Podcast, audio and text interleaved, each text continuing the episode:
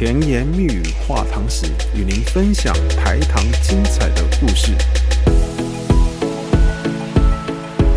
Hello，大家好，我是轩豪，欢迎您收听甜言蜜语话糖史。今天是我们第一集的播出。想和您说说台湾新式糖业诞生的故事啊、呃，主要是因为呢，今年是台糖公司创立七十七周年。那过去台糖公司在巅峰时期呢，曾为国家赚进七成的外汇，可说是为国家贡献良多。而台糖公司能为国家赚这么多的外汇，主要是奠基于啊日治时期台湾新式糖业的发展。因此，我们第一集来说说台湾新式糖业诞生的故事，别具意义。不过，要说台湾新式糖业是如何诞生的，嗯，就必须先说说台湾糖业的起源与阶段性的发展啊，这样才能够理解为什么日本人会选择糖作为台湾主力发展的经济作物。而在台湾进入新式糖业之前呢，它的发展总共有四个里程碑。啊，让我们把焦点拉到一六二零年代的远东海洋与台湾吧。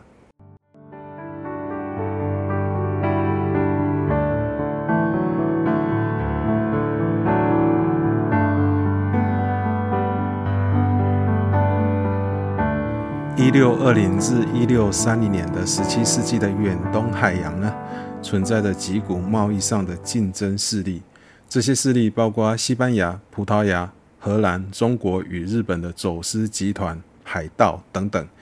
他们彼此之间存在着既合作又相互掠夺的关系，关系可说是相当的错综复杂啊。其中的一股势力呢，就是我们所熟知的颜思齐啊郑芝龙的武装海盗集团哈啊郑芝龙呢，也就是我们所知道的啊郑成功的爸爸了哈。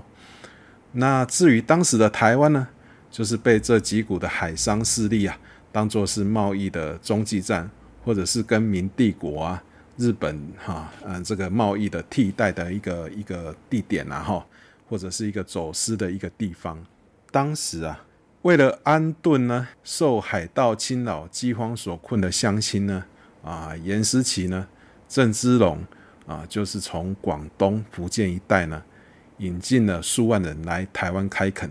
种植这个稻谷跟甘蔗这样子，所以呢，啊，颜思齐、郑芝龙两个人就成了台湾拓荒的先驱啊，这算是无心插柳柳成荫吧。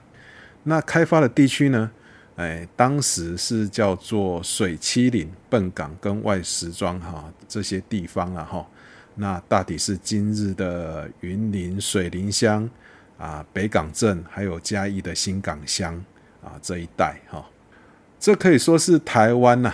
啊，开始进入了自行压榨甘蔗汁哈啊造糖的一个时期，也就是说，汉人在台湾最早开始榨汁制糖的是十七世纪的一六二零年代。虽然说呢，开始种蔗制糖哦是在一六二零年就我们就开始了哈，可是呢，这个糖业啊还不具有产业的一个规模跟一个雏形然后那。真正呢，让台湾的糖业具有产业的一些规模雏形的是荷兰人。至于荷兰人如何把台湾的糖业变成有产业的雏形呢？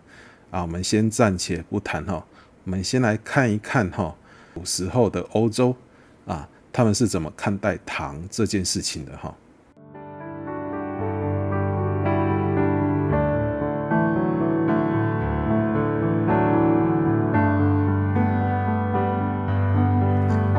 在欧洲呢，蔗糖普及为今日全民食品之前呢，啊，早先只有欧洲贵族消费得起啊，它算是一种奢侈品哈。欧洲贵族是把蔗糖当作是香料还有药品在看待的。那后来呢，欧洲贵族在饮食上因为有了一些改变了，他们开始把蔗糖啊跟油啊、阿拉伯胶、水、坚果混合，做成可捏塑的一种糖胶了。那他们把糖胶拿来做什么呢？当做是一种糕点上的一种装饰品就对了啦哈。那从此以后呢，啊、呃，蔗糖就变成了贵族们在蜂蜜与水果以外甜味的来源了。所以呢，贵族对蔗糖的需求量也就大增了，糖呢也开始转变为重要且有利可图的贸易商品。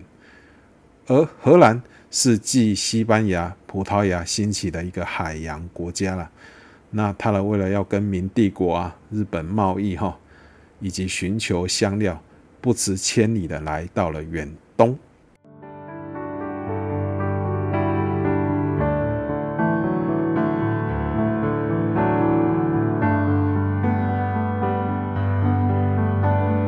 一六二四年，荷兰占领了台湾哈。那他们发现台湾的气候、土壤十分适合种植甘蔗。啊，不开发真的很可惜，他们是这样认为的。所以呢，荷兰人就开始鼓励哈汉人呐、啊，哎哎生产这个甘蔗啊，也可说是这个荷兰人在这方面是不遗余力的哈。那尤其这个生产呐、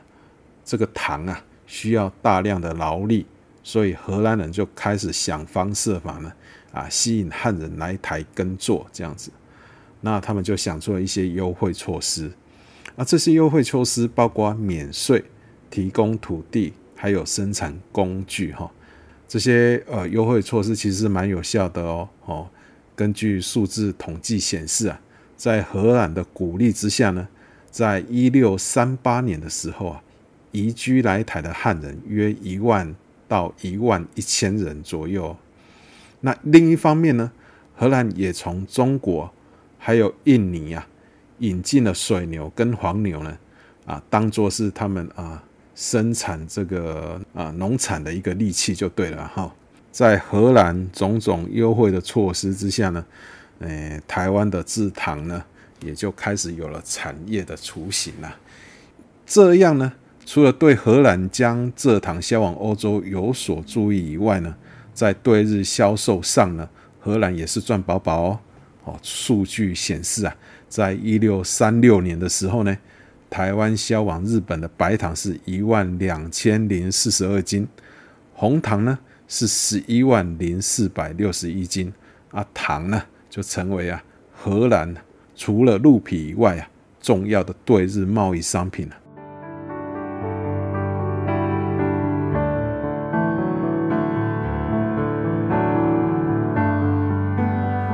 到了西元一六六一年的时候呢，郑成功赶跑了荷兰人，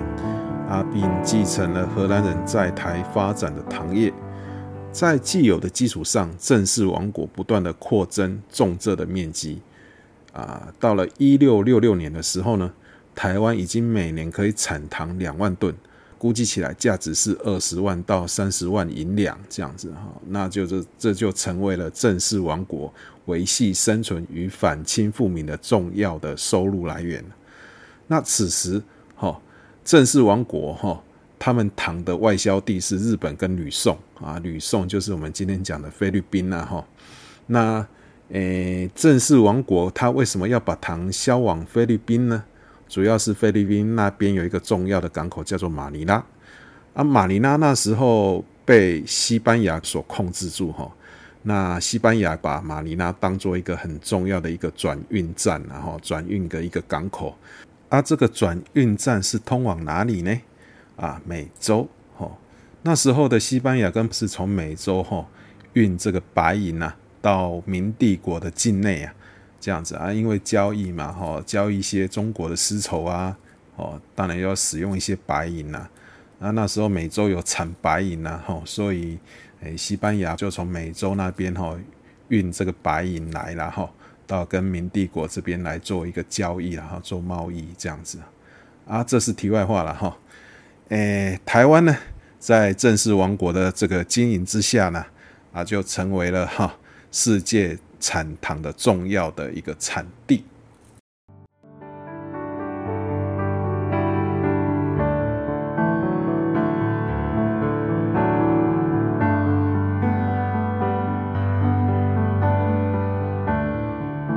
到了清朝的时候呢，台湾的制糖业日渐兴盛，多数集中在台南地区，因此有了专门经营食糖买卖的交商哈。譬如台南府城三郊之一的李圣兴，便是一个名例了哈。那到了一八五六年与一八六零年这四年间呢，哈，清廷呢跟英国、法国哈战争呢，啊，这期间发生了两次这个英法联军之役啊。那很可惜，清廷就是战败了嘛。所以呢，在一八五八年跟一八六零年，哈，这两年呢，分别签订了《天津条约》跟《北京条约》，将台湾的安平港跟淡水港啊，开放为通商口岸啊，准许这个外国人啊来台从事贸易啊。随后呢，又增列了基隆跟打狗两个港口，哈啊，打狗就是我们今天讲的这个高雄。那开口通商后的台湾呢，外销市场就扩大了，砂糖成为这个台湾外销的主力商品啊。根据统计啊，一八八零年的时候呢，台湾的产糖量达到了七万两千八百四十九公吨哦啊，出口量大概是六万四千两百四十公吨哦，这是台湾在清领时期产糖量的最高峰。所以，我们这样一路看下来，哈，我们可以了解到，从一六二零年到一八八零年这两百六十年来啊，台湾的糖业发展有四个里程碑，哈。第一个啊，台湾最早哈开始榨汁制糖呢，是一六二零年哈，颜思齐、郑芝龙开台的时候啊。第二个里程碑呢，就是这个荷兰人呐，哈来了之后呢。在扩展这个种蔗的这个面积啊，使糖业具有产业的一个雏形啊。那第三个里程碑呢，就是一六六一年的时候呢，郑成功赶跑了荷兰人，那郑氏王国呢，使台湾变成世界重要的产糖地啊。第四个里程碑就是到了清朝的时候，一八六零年的时候哈。啊，台湾就是开口通商了啊，无意间也扩大了台湾的外销市场啊，啊，产糖量也来到了最高峰。哦，这样我们这样一路看下来，总共有四个里程碑这样子哈。那到了甲午战后呢，割让与日本的台湾呢，这个糖业迎来第五次的转变了。这一次的转变呢，使台湾的糖业脱胎换骨，进入了工业化、现代化、新式制糖的时代。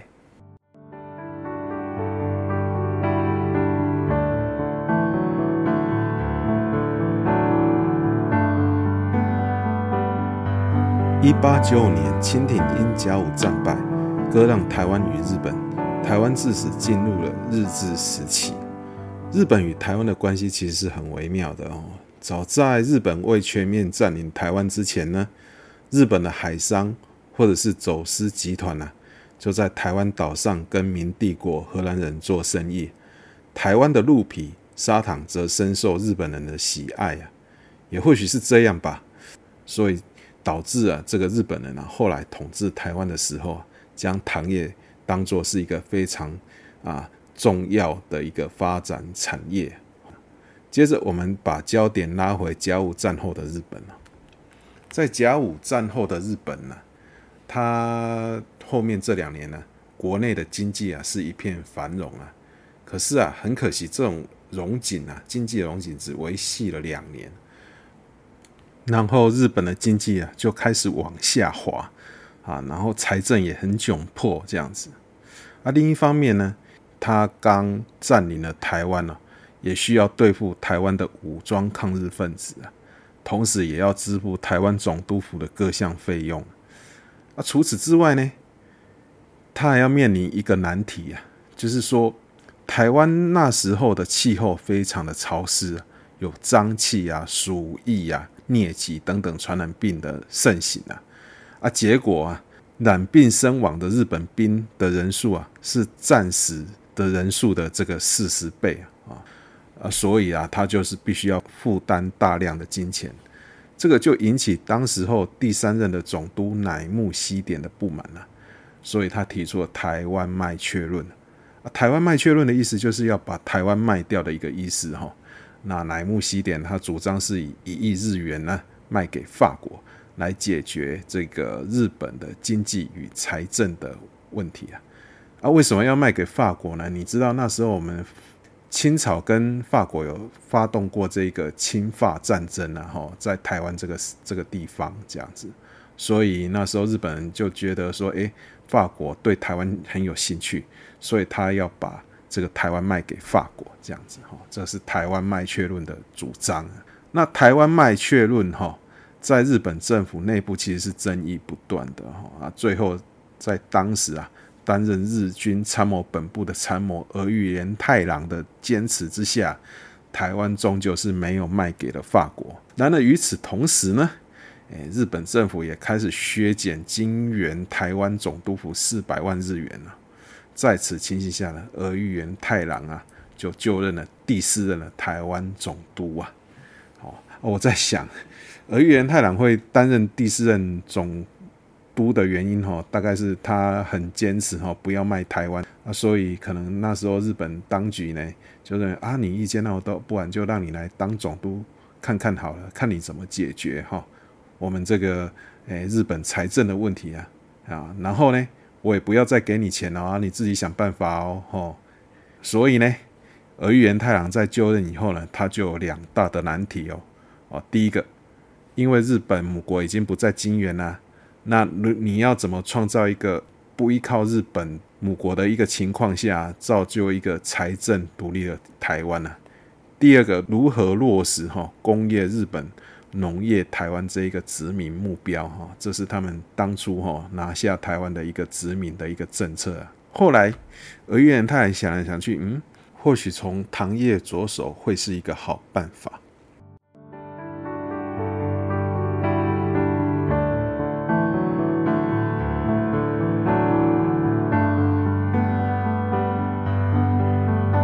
对于台湾糖业的发展呢，当时有许多日本专家都有自己的一套看法。譬如当时日本金字糖株式会社的专务董事，后来被尊称为日本糖业之父的铃木藤三郎就认为，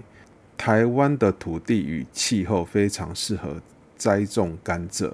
但是非常可惜哈，产糖量只有印尼爪哇岛的三分之一呢。啊，如果能够引进最新式的制糖机械呢，就能令产量倍增，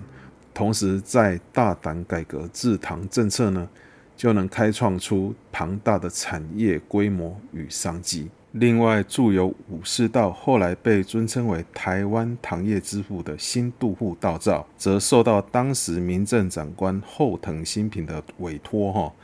调查各国的糖业。而他在调查了台湾岛之后呢，他坚定了只产兴业之要在制糖的信念，对台湾糖业提出了糖业改良意见书，而这也使得后藤新平啊对台湾发展制糖产业深具信心。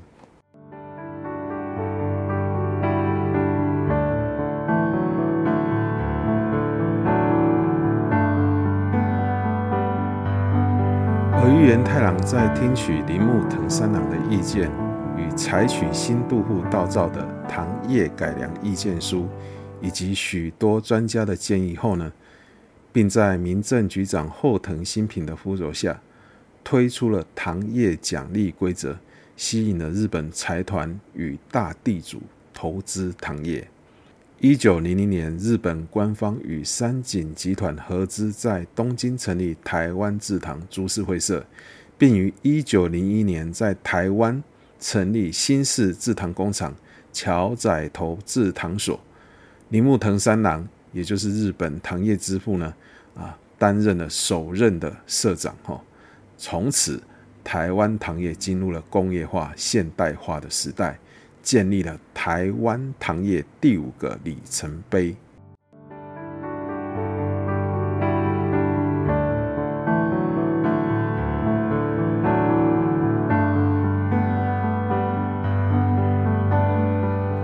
靠着新式糖业，不仅台湾财政独立，也达成了日本工业日本、农业台湾的殖民目标。而日本遗留的糖业基础。也成为台湾光复后至一九七零年代中期糖金岁月的主要关键。